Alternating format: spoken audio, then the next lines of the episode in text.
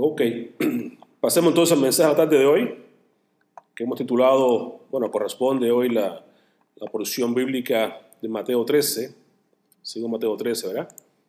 Y vamos entonces a la porción que nos corresponde en, hicimos las parábolas del reino, hicimos las parábolas del reino, amén.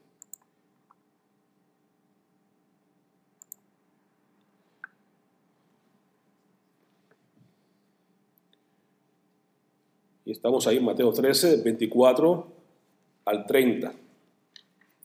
La parábola del reino corresponde ahorita a la parábola de el trigo y la cizaña. Vamos a leer juntos este único versículo.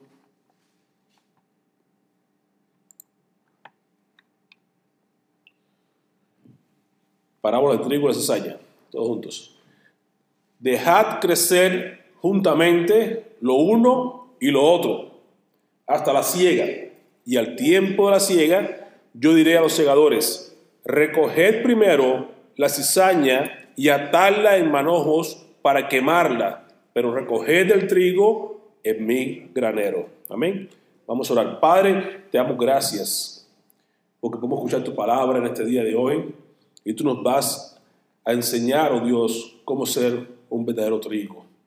Tú nos has sembrado en este mundo para dar fruto, fruto al 30, al 60, al 100%, y que vayamos a hacer la diferencia en medio de un mundo malvado, que vayamos brillando como luminares en este mundo para mostrar al mundo que Dios es amor, que Dios vino para salvar, para buscar y salvar lo que se había perdido.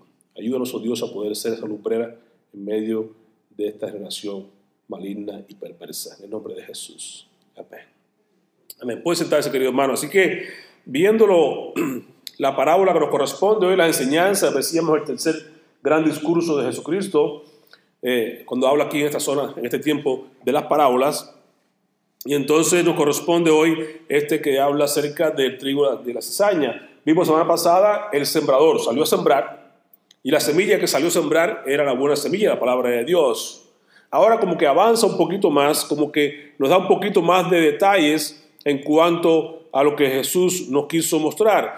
Inicialmente habla de que Jesús es el sembrador, que vino, salió a sembrar la semilla, la buena semilla, y cuando cayó en buena tierra, que comenzó a dar fruto, entonces al 30, al 60, al 100%, ahora vamos a ver que esta misma semilla nos habla ya no de la palabra de Dios, sino de nosotros que hemos creído, de nosotros que hemos sido la buena tierra, de nosotros que hemos dado ya fruto, que estamos dando fruto. Eso es lo que hace la diferencia ahora en medio de esta otra parábola. Y nos va a explicar. Dice entonces, encontramos aquí una parábola de Cristo, palabras siempre llenas de sabiduría y que resaltan algunos sucesos y cualidades que son importantes para toda persona.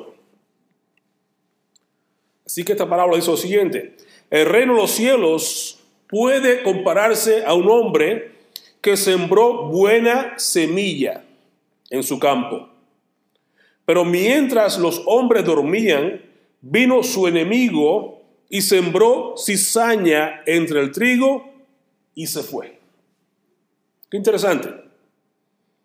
Que aunque Cristo vino, hizo la obra, aunque Cristo vino, sembró la semilla buena, los hijos del reino, tú y yo, las ovejas que estamos en el Señor, en el Señor nos ha sembrado, nos ha puesto en este mundo como quiera. Dice, cuando estamos durmiendo, cuando estamos nosotros descuidados, cuando estamos nosotros sin, hacer, sin estar ocupados en las cosas de Dios, ahí es que entonces alguien, y ese alguien es el enemigo, viene y siembra, viene y planta juntamente con los, hijos de Dios planta aquellos que son de Él, los que son del reino de las tinieblas. Lo hace y se va. ¿Por qué? Porque dice, bueno, ahora que hago que hay un filtro. Viene siendo como la teoría, como la, doctrina de Balán. Vino y los plantaba dentro de ellos algo que fuera diferente, para llevarlos fuera, para alejarlos del camino de Dios, para que fueran a fornicación, para que fueran adorados los dioses, para que fueran a traer cierta división entre la iglesia. El enemigo es así, él llega y se cuela en la iglesia y luego siembra la, discordia, siembra la cizaña, siembra la división y se va. Y se pone a mirarnos desde lejos a ver cómo nosotros nos acabamos unos a otros, como decía Pablo a los Corintios. Y ustedes que no son carnales, que están peleando unos con otros, quieren comerse unos a otros, que quieren... Y esa división que en las iglesias existe muchas veces no debe ser porque sencillamente porque el enemigo ha sembrado malas, mala hierba, ha sembrado la cizaña dentro de la iglesia. Así que no todo el que está en la iglesia, por eso decimos que no todo el que está en la iglesia es del Señor, no todo el que está en la iglesia va para, para el cielo.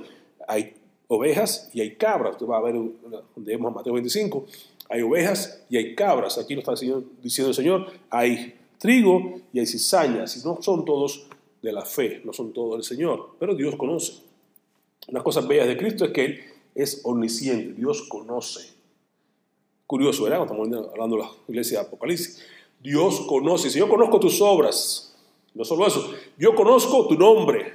Yo conozco aún los cabellos que tienes en tu cabeza. Yo conozco, yo sé. Si eso me da tranquilidad, es saber que Cristo lo sabe todo. Lo dice claramente en hebreo que todas las cosas están desnudas delante de Él, aquí tenemos que dar cuenta. Él lo sabe todo. ¿Para qué te oculta? ¿Para qué te escondes? Si Dios dice, yo sé, yo conozco tus obras, yo conozco lo que estás pasando, yo conozco tu tribulación, yo conozco tu nombre, yo conozco aún la cantidad de cabellos que tiene en tu cabeza, si te queda, si te queda alguno todavía. Dios lo sabe todo, ¿no es cierto? Dios lo conoce todo. Eso me da tranquilidad. Al mismo tiempo te produciría en tu vida cierta cantidad de, de temor reverente ante Dios, saber que Dios está ahí, lo está mirando todo. Digo temor reverente porque entonces tú sabiendo, sabiendo que todo lo que tú haces en este mundo está delante de Dios, todo lo que tú haces en este mundo Dios lo está mirando, tú tienes que tener en cuenta, tener en cuenta que Dios te produce en ti un temor reverente, el hecho de que tú no vas a querer hacer algo porque Dios está mirando, porque Dios está en el asunto, porque Dios, Dios está ahí.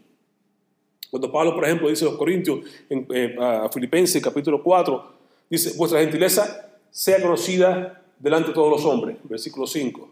El Señor se acerca. Bueno, yo miro dos puntos, dos puntos de vista. Sí, está cerca porque está por venir. Cristo está a las puertas, viene en cualquier momento. Por ese tiempo pienso, el Señor está cerca, está tan cerca que tú lo puedes sentir. Tú sabes que está ahí contigo va contigo donde quiere que vayas, porque el Espíritu Santo está contigo, ¿verdad? Todo el tiempo el Espíritu Santo. Por tanto, si Él está ahí contigo, tú te vas a cuidar de no hacer cosas que no son agradables ante los ojos de Dios, porque Él está cerca, porque Él está ahí, porque Él lo sabe todo. Sus ojos están atalayan, atalayan toda la tierra para mostrar su favor para los que les temen. Así que el saber que Dios lo sabe todo me complace en saber que no tengo que estar fingiendo o queriendo eh, elaborar algo para que Dios, impresionar a Dios, porque Él lo sabe, ¿no? conoce mi corazón, me conoce a mí mejor que yo mismo, así que ¿para qué quiero impresionar a Dios? Eso me da tranquilidad. Segundo, me ayuda a tener una reverencia correcta delante de Dios, porque me ayuda a andar en, santidad y a andar en reverencia en temor de Dios, porque Él está ahí, está cerca, porque Él me está mirando, sus ojos están atalayando sobre nuestras vidas. Amén. Dice luego cuando se acercan con, a Jesús, ¿verdad? En el versículo 28 se le acercan a Jesús los discípulos a preguntarles, maestro, cuéntanos, explícanos otra vez esta parábola, tal como lo hizo con el sembrador. Cuéntanos, danos más detalles porque no, no, no entendimos bien lo que quiso decir con esto. ¿Okay? Se acercaron los siervos, se acercaron los siervos del dueño del campo y le preguntaron, Señor, ¿no sembraste buena semilla en el campo, en tu campo? Si está hablando de que ya el Señor sembró su buena semilla y luego ve que hay mala hierba, ¿cómo es posible si ha crecido ahora mala hierba? ¿Por qué razón vemos esto? Y él les dijo, un enemigo. ¿Se dan cuenta? Un enemigo ha hecho esto. Y los siempre le dijeron, ¿quieres pues que vayamos y lo arranquemos? Y ahí está el peligro, ¿ok? Una de las cosas que yo siempre les digo es lo siguiente, eh, este detalle. ¿Qué tiene que hacer un hombre bueno para que en su jardín le nazcan malas hierbas, cizaña, mala hierba. Sencillamente, nada. ¿Ok? Nada. Si usted no hace nada, la mala hierba sale solita, sin que usted tenga que. Ahora, buen hombre, para tener un jardín que valga la pena, tiene que estar todo el tiempo encima de eso, arrancando las malas hierbas, limpiando aquí, quitando allá, poniendo todo para que todo funcione correctamente. Pero en este caso, Jesús nos dice claramente: mira, los hijos dijeron, mira, encontramos que hay mala hierba en el campo, quiere que vayamos y lo saquemos, porque es del enemigo, porque es del diablo, porque no son buenos, porque no van con nosotros, porque disuelven, porque dividen, porque no sé qué, sé cuánto. Jesús le da un consejo claro, no. Agradezco que tengan ese, ese deseo como, como Pedro que se levantaba y quería hacer cosas, luego, luego, Está bien, fantástico, veo que tienen celo por las cosas de Dios, creo, veo que quieren eh, la pureza de la iglesia, todo está muy bien, pero dice Jesús, no, no, no, no arranquen nada. El dueño les dijo, porque hay peligros, ¿verdad? Les dijo el dueño, no lo arranque, no, no lo haga. ¿Por qué? Porque al arrancar la cizaña corre peligro arrancar también el trigo. ¿Por qué dice Jesús esto? Porque tú y yo miramos lo externo, no miramos el corazón. Tú y yo miramos a alguien que no da fruto y queremos arrancarlo, queremos quitarlo. Pero si le das un poquito más de tiempo, quizás vas a ver el fruto. Tú no sabes si es trigo, si es cizaña. Tú no sabes porque son tan parecidos. El peligro tiene esto es lo siguiente, que tú miras las cizañas, miras el trigo, cuando están creciendo, cuando están verdes todavía, son idénticos. Tú no puedes diferenciar uno del otro. Entonces tú y yo que somos personas que tenemos vista corta, no somos como Dios, que lo sabe todo, que lo ve todo, que ve el diseño del corazón. Tú y yo no sabemos hasta qué punto esa persona puede o no ser. Una persona pudiera parecer muy... Eh, digamos, muy, muy piadoso y viene constantemente temprano y se viste de traje y trae su Biblia bajo el brazo y toda aquella cosa y muy piadoso y al final es una cizaña. Otro puede ser que no parezca nada, se siente siempre atrás al final, no hace mucho ruido, no hace muchas cosas y usted cree que es una cizaña que está estorbando y sin embargo una buena semilla y una buena, es una buena, es un trigo. Pero que no sabemos nosotros. A veces pasa, yo mira, me acuerdo de mis tiempos en Las Vegas. Una familia teníamos que, que tenemos estudio bíblico al lado de su casa y no llegaban al estudio bíblico. Y nos preocupábamos. A veces venían de Pascua a San Juan, venían a la iglesia. Tenía que viajar un buen rato, viajar casi una hora.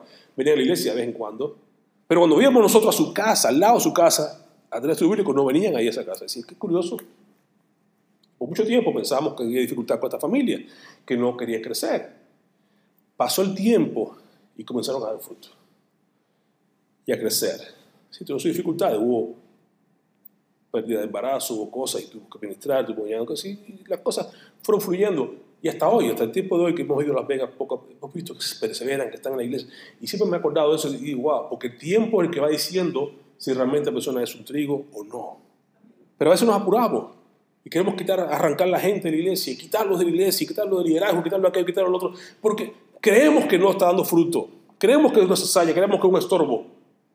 Pero si esperas un poquito, como que cuando vino, le dijo, maestro, vengo a quitar, vengo a, eh, maestro le dijo, vengo a arrancar esta, esta viña que no da fruto. Dijo, no, no, dame un chancecito, dame un año más, debe cortarla un poquito, limpiarla un poquito, debe ayudar, dame un añito más. Y si al año como usted venga no, no da fruto, pues arrancamos, pero dame, un chance. Y ok, a dar un año. Y efectivamente dio fruto. Así que hay veces que la vida te va a demostrar al tiempo de que hay fruto donde parece que no debe haber fruto.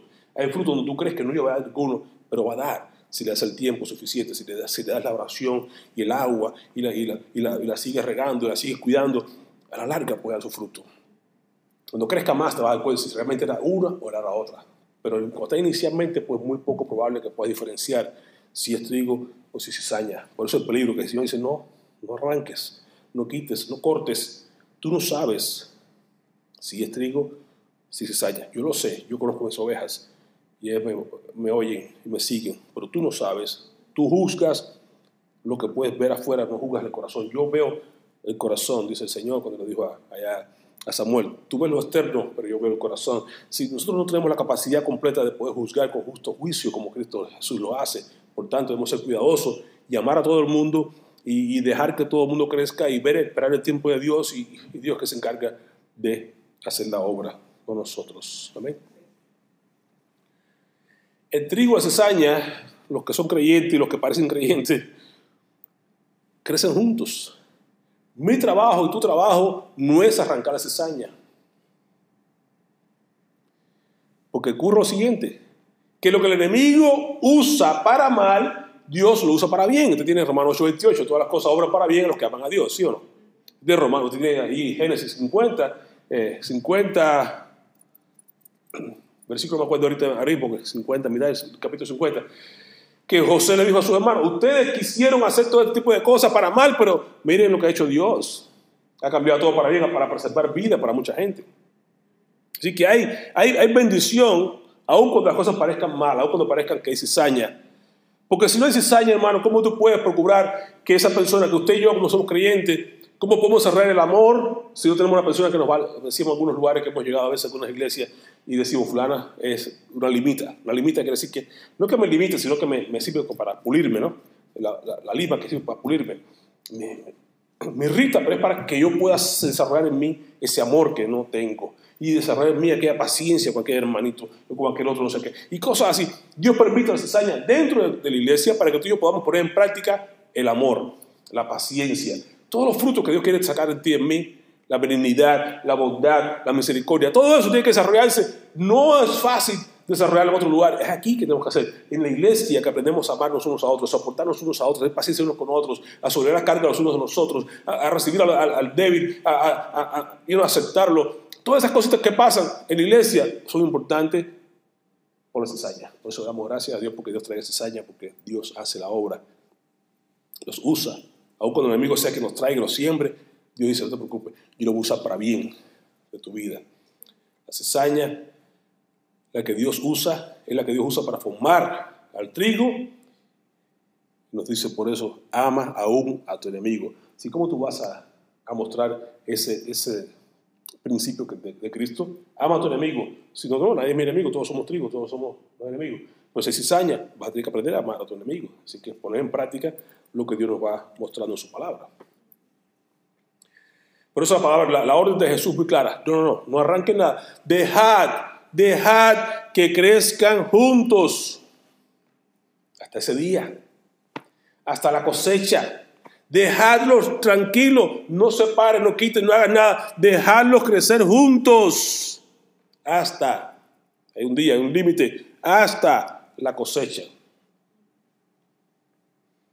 La cosecha es el fin del mundo, la cosecha al final, ¿verdad? Dice claramente, y dirá entonces, arranque primero la cizaña, se parecen mucho, pero cuando está ya creciendo, que ya se madura, se diferencian entonces uno del otro. El trigo es más dorado, más, bonito, más, todo, ¿verdad? La cizaña sigue siendo opaca, no tiene ningún tipo de brillo, no tiene nada y, comienza a, diferenciarse uno de la otra. Eso es fácil ahora poder diferenciarlo. Pero como quiera dice, arranque primero la cizaña y van a hacer, ¿qué van a hacer? Van a atarla en gavillas para quemarla. El destino de la cizaña es como quiera, después cumplir su propósito de estar siendo parte de la iglesia, de, ayudar a los creyentes a poder crecer, a poner en práctica las cosas, como quiera, al final es lanzada al fuego para ser quemada. Y luego dice, almacenen el trigo en mi granero, en el cielo, el trigo para el Señor y la cizaña para alimentar el fuego del infierno. Termina diciendo el que tenga oídos para oír, que oiga. Amén. Así comenzó primera parábola del separador, que tenga oídos para oír, que oiga. Así lo recuerdo otra vez en Apocalipsis, cada una de las iglesias, el que tenga oídos para oír, que oiga. Amén. Usted tiene oído, ¿verdad que sí? Por tanto, escuche bien. Ahora viene la explicación que Jesús da en su parábola. Elementos a tener en cuenta. ¿Cuáles son? Dice, mire, cuando se despidió la gente, entró Jesús a la casa y acercándose a él sus discípulos le dijeron, explícanos la parábola de la cizaña del campo. Jesús respondiendo les dijo, el que siembra la buena semilla es el Hijo del Hombre, Cristo. El campo es el mundo. ¿Ok? Y el que siembra la buena semilla es el, Hijo del Hombre. El campo es el mundo y la buena semilla, ven el detalle, la buena semilla son los hijos del reino. Ya no hablamos como ahorita, ¿verdad? La semilla, buena semilla que hablábamos en el sembrador, era la palabra de Dios. La palabra de Dios encuentra en una tierra buena, fértil, el creyente, que da frutos al 30, 60, al 100%, y ese creyente ahora se convierte en la semilla en el mundo. ¿Ve la progresión? La semilla llegó, la palabra de Dios, cuando encontró un terreno fértil, un corazón receptivo, que se convierte en la persona, entonces esa creyente ahora se convierte en una semilla.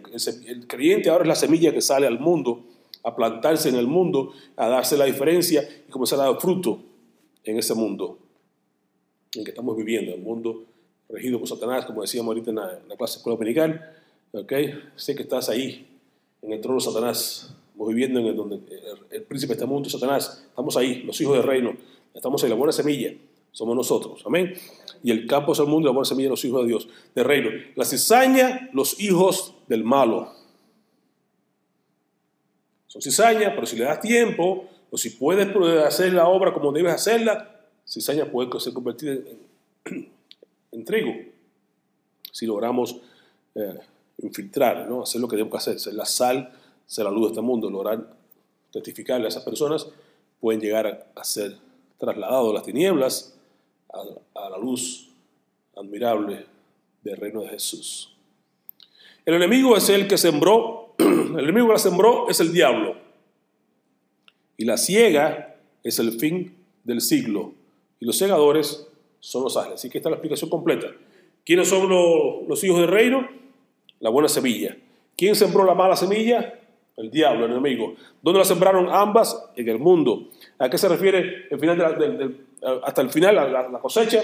El fin del mundo. ¿Y quiénes van a obrar ahí? No somos nosotros. No corresponde a mí sembrar, separar a nadie. Nos corresponde hacer la obra, brillar en medio de una generación maligna y perversa. Sencillo. Tenemos que brillar como iluminarse en este mundo. Ahora, ¿quién va a hacer la separación? Es Cristo. Al final dice, enviará a sus ángeles para que sean los segadores, sean los que van a separar la cizaña, atarle manojos, llevarlo al infierno, al fuego y tomar el trigo y ponerle en granero de Cristo. Bien claro nos dice, Él enviará. De manera que como se arranca la cizaña y se quema en el fuego, así será el fin de este siglo. Hay un fin. Eso que es que a la gente, ¿ves? Hay un fin. Yo me, gozo en ese versículo de, de Proverbios 17 y 18 también. Ciertamente hay fin. ¿Te puedo seguro eso? Hay fin. Pero el creyente dice, tu esperanza no será cortada. Eso me llena de aliento, de gozo, de que mi esperanza no será cortada. Pero saber que hay fin. Dice, ese tiempo, cuando llegue el fin, versículo 41, Él enviará, si el Hijo de Dios, el Hijo del Hombre enviará a sus ángeles, y ellos recogerán de su reino a todos los que sirven de tropiezo y hacen iniquidad. ¿De qué se refiere eso? A la cizaña. La cizaña son aquellos que están en la iglesia, que están haciendo qué? Haciendo tropezar a los hermanos, con la de Balán, los nicolaitas, todo aquello que hemos estado estudiando, que viene a hacer tropiezo en la iglesia, que viene a causar iniquidad, que hacen iniquidad. Esos son lo, que habla acá de que no todos son trigo. Hay muchas cizañas, pero me corresponde a mí quitarlas, me corresponde a mí amarlas y poner en práctica los dones que Dios nos da para usar, para ver si alguno, si acaso alguno, como dice Pablo Timoteo, tú sé paciente y predica la palabra por tiempo, fuera de tiempo, por si quizás Dios le conceda el, derecho de ser liberado del, del, del, lazo del diablo en el cual están ellos por su buena voluntad allí atados. Pero eso no corresponde, Dios es que conoce, como digo, Dios es que sabe tus obras, tu nombre, tu destino, si tú eres de Él, si no eres de Él. Dios lo sabe todo. Él enviará a sus ángeles y recogerán de su reino, porque el reino es de Dios, de su reino a todos los que sirven de tropiezo. Por eso Pablo, dice el mismo Jesús, que los tropiezos vendrán, pero hay de aquel por el cual viene los tropiezos, porque será más fácil, sería mejor para él no haber nacido que ser de tropiezo y cada tropezar de unos más pequeñitos. Porque será como, eh, va a ser más fácil, mejor que le hubieran cortado o le pongan una piedra de molino en su cuello, lo tienen al fondo del mar. Pues eso tropezar de usos más chiquillos, de los más chiquitos. ¿Okay? Los tú y yo somos que ser capaces de, buscar maneras de no hacer tropezar a nadie. Pues este hombre siempre oraba de esa manera, decía lo siguiente, Roy, decía, Señor, ayúdame que yo no sea una, que no me avergüence tu evangelio y que yo no sea un, una vergüenza para tu evangelio. En el sentido de que no quiero que no me avergüence tu evangelio, que no sea yo de tropiezo para alguien, que no sea yo que, que, que haga tropezar a nadie por causa de mi mal testimonio o de hacer iniquidad. ¿okay? Debe ser un buen, una buena oración tuya y mía, ¿verdad? no avergonzar el Evangelio, para predicar el Evangelio a toda criatura, que no tengamos temor de, tenemos en la mano una dinamita, tenemos en la mano un, algo poderoso. ¿Ok? Decía Pablo, porque no me avergüenza el Evangelio, porque es poder de Dios para salvación a todo el que cree. Tú tienes la dinamita en tu mano, es dinamita, es poder. De ahí saca la palabra nosotros en español, dinamita, es poder. ¿Ok? Tenemos en la mano el poder de Dios. Y ese poder es para salvación. No es para todos, es para aquel que cree, que no cree, pues se lo perdió, pero tú tienes el, sigue siendo el poder, sigue siendo amor a semilla, usted la tiene en su mano, siémbrela, el que cree le bendijo, el que no, no se perdió, usted siga sembrando, siga sembrando, la semilla no va a perder su valor, sigue siendo, sigue siendo dinamita, sigue siendo algo, algo tremendo, sigue siendo algo explosivo, algo que va a traer bendición y salvación al que cree. La aprovecha que lo recibe, que no recibe se la perdió, pero sigue siendo útil la semilla. Sigue siendo buena semilla, sigue siendo poder de Dios sigue siendo útil para salvación. El que tenga oídos para oír, que la reciba, el que crea. Y estas personas que no quieren escuchar, que quieren ser tropiezo, que quieren hacer iniquidad, que quieren darle la espalda a Jesús, que quieren su corazón duro y quieren tener su corazón lleno de, de, espinos y, o de rocas, lo que sea que vimos la semana pasada, a esto lo echarán en el horno de fuego. Y será el lloro y el crujir de dientes. Recuerden que Jesús habló más del infierno que del mismo amor. Habló con claridad de que el infierno es un lugar real. Es un lugar que muchas veces no quisiéramos ni hablar ni pensar en eso porque sabemos que mucha gente, incluso nuestros familiares, muchos de ellos no han creído en la palabra del Señor.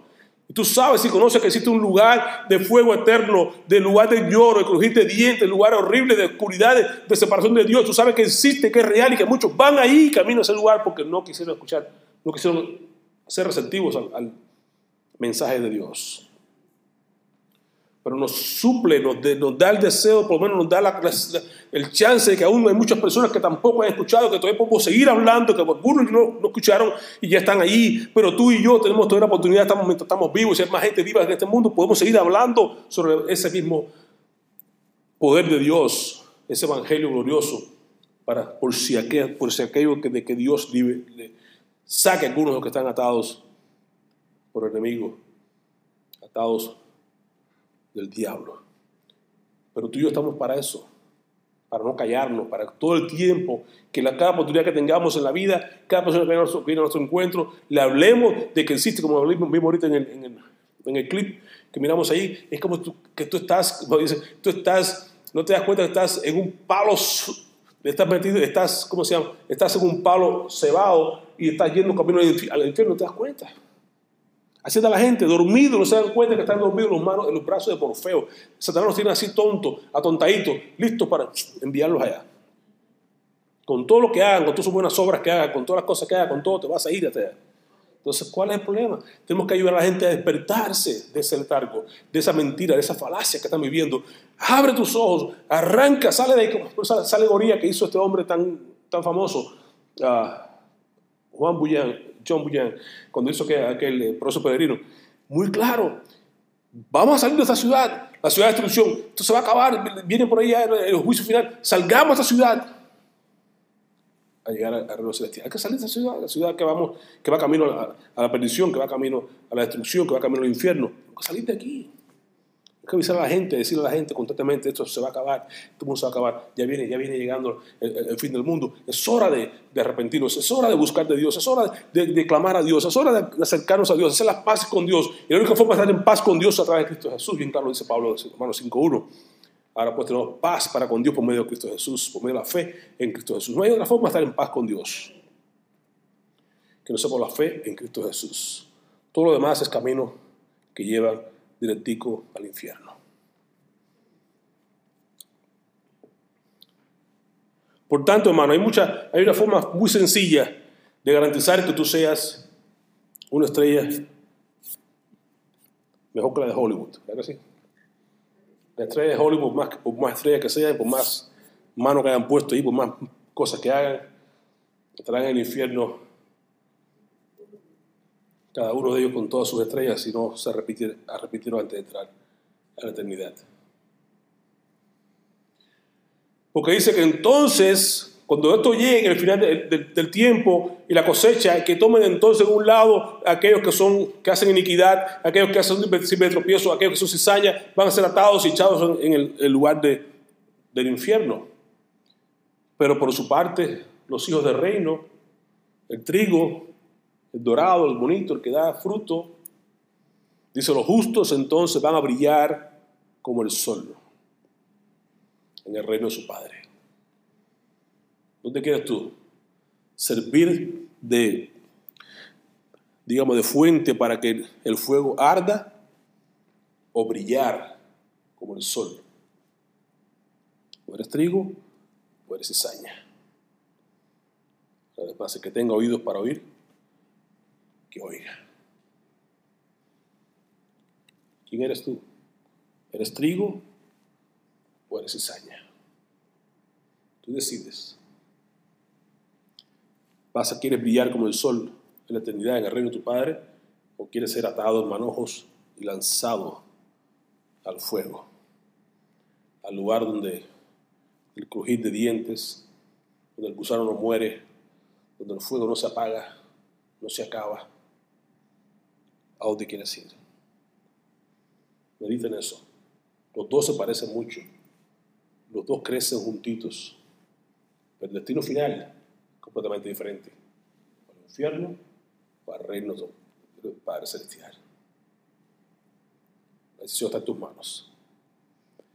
Rapidito pasamos a la otra parábola que le sigue.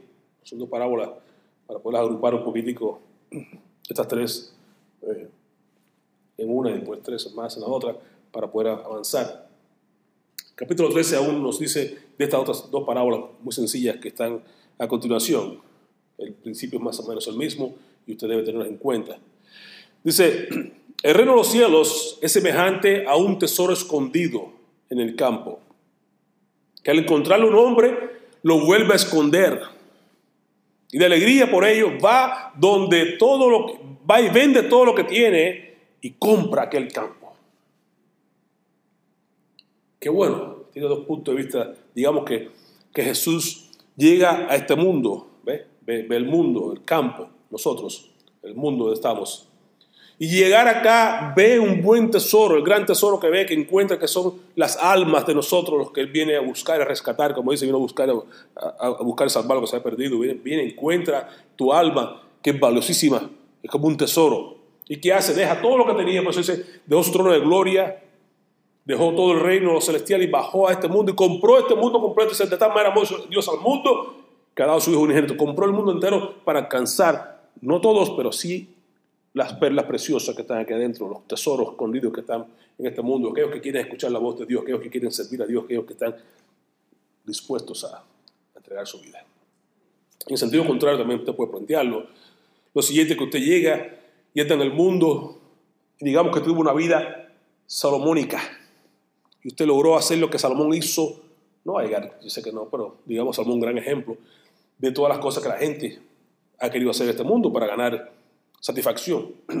¿Okay? Usted sabe que Salomón tuvo grandes riquezas, mucha gente invierte en las riquezas. Salomón probó todos los vinos que quiso probar, todas las mujeres que quiso tener, todo lo, trajo fieras de, de, de, África, sembró todas las cosas que hizo, hizo eh, agricultor, hizo eh, de todo. Cuanta cosa la gente ha querido inventar, ya Salomón lo hizo, lo probó.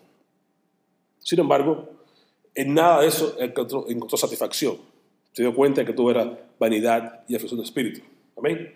Ese es el tema de Eclesiastés, hasta que llegue el capítulo 12. Pero todo lo que usted ve en principio fue basado en eso. Así que, entonces, el hombre que, y usted como yo, cualquiera que llega y, y, se da cuenta, entonces logra encontrar el tesoro escondido, el tesoro precioso que es Cristo Jesús, cuando usted lo encuentra realmente a, Cristo, sabe que todo lo demás que usted estuvo buscando, nada, el sacrificio, pero ahora encontró a Jesús, ¿qué tiene que hacer usted? Dejar todo lo que tenía. Y tomar entonces lo más precioso que es Cristo Jesús abandonan todo lo demás. Igual pasa con este mercader. Cielo también semejante a un mercader que buscaba perlas finas. Y al encontrar una perla de gran valor, fue y vendió todo lo que tenía. ¿Para qué? Para poder comprar aquella perla de gran valor. ¿No es cierto? Esa es mi parábola. Es perlancita. Es perlancita. Cuando encontré mi perla preciosa, dejé todo lo que tenía y nos juntamos en amor eterno. La perla preciosa, la perla de gran valor. Cuando usted encuentra el Evangelio, cuando usted encuentra el glorioso Evangelio de, de, Dios, usted sabe que todo lo demás que usted tenía no tiene ningún valor. Todo el catolicismo que usted estaba siguiendo, toda aquel, aquella brujería que usted andaba, aquella, aquella que usted andaba, todo lo que usted estaba haciendo que no era correcto, que no era necesariamente que no satisfacía tu alma, que no te llenaba, que no te hacía lo que realmente puedes lograr en Cristo Jesús. Ahora que tú estás en Cristo, lo tienes todo, estás completo, entonces tú tienes algo de valor, deja todo lo demás y te aferras a Cristo. No hay que pelear con las gentes, sencillamente hay que amarles y mostrarles el valor de la verdad de Cristo. Hay quien dijo lo siguiente, San Agustín. Le preguntaron acerca de, cómo defender la palabra de Dios. Todo esto dice lo siguiente. La verdad es como un león. No necesita defenderla. Suéltala. Y esa defenderá sola. Y es cierto. Usted la palabra de Dios, usted no tiene que pelear, ni tiene que defenderla, ni tiene que argumentar que Dios dijo que no. Diga la verdad. Suéltela. Y ella solo hará la obra para la cual le envió. Ella se va a defender sola. Usted tiene que defender a Dios. No tiene que hacer nada para justificar lo que usted dijo. Es verdad. Lo que, usted, lo que es verdad, suéltelo, hermano. Es como un león. Se va a defender solita. No se preocupe. Ocúpese. Como dice Cristo, no se preocupe. Sencillamente ocúpate hasta que yo vuelva. Esta función es la mía crecer, dar fruto y multiplicarnos hasta que Él venga. Amén.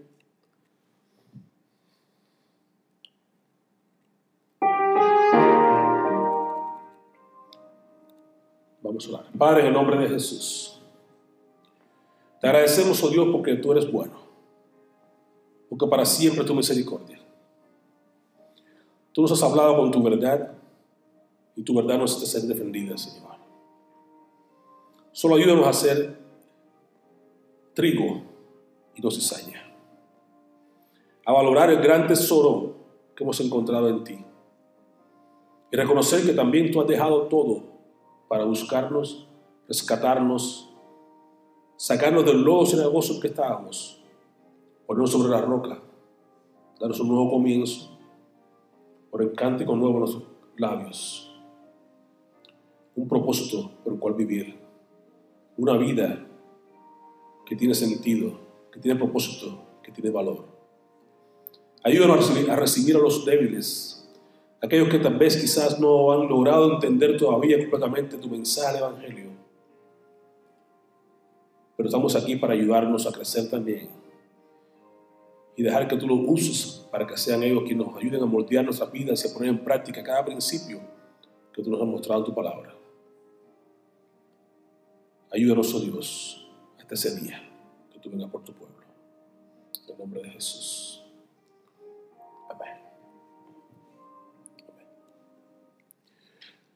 Vámonos de pie, cantemos juntos este himno. Está por Cristo firmes.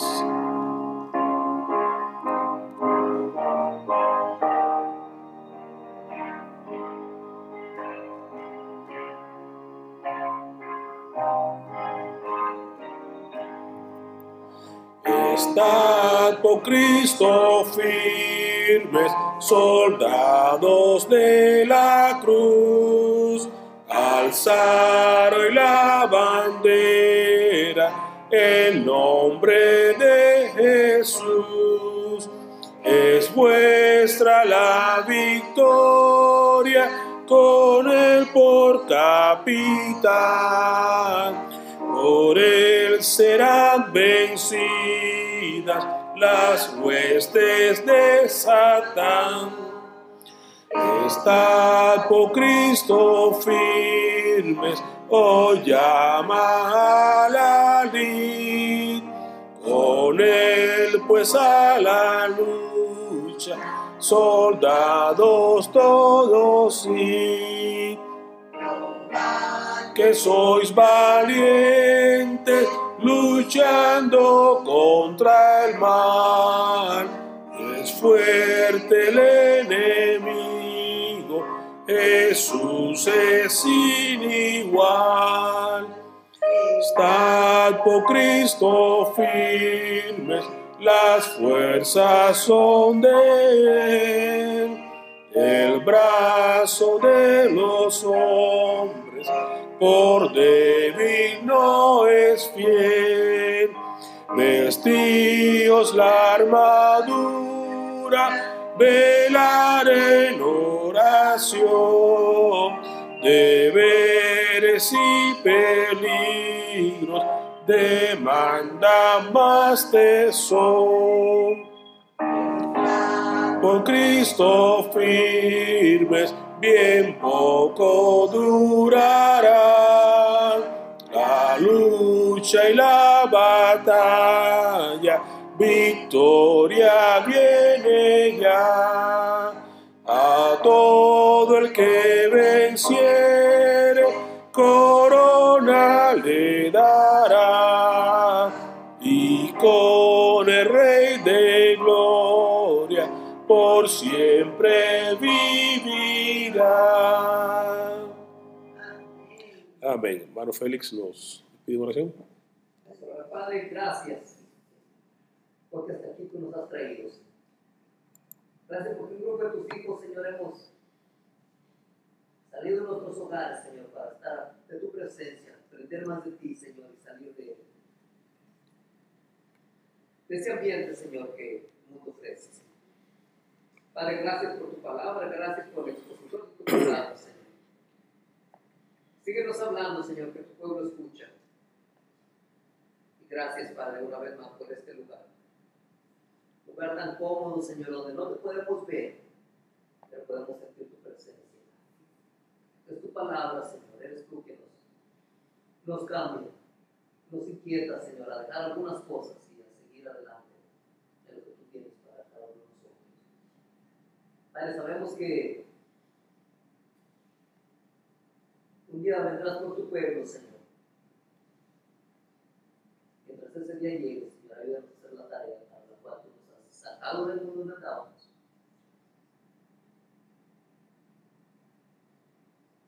Y seguir, Señor, mantenernos fieles hasta, hasta ese día.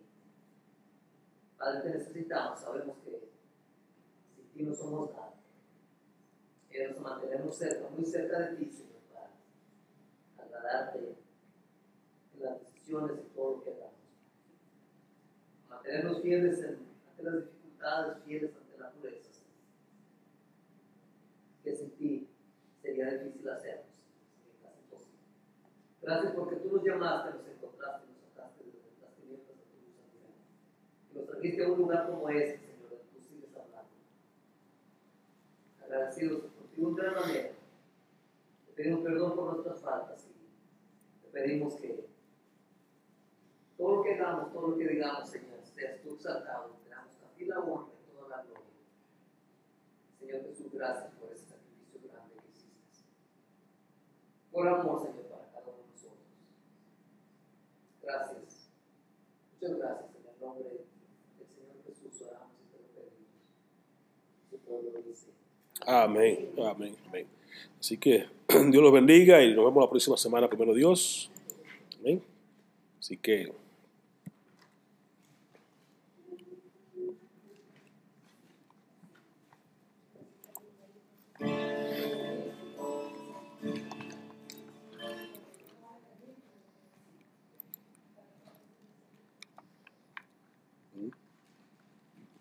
sí, para arriba.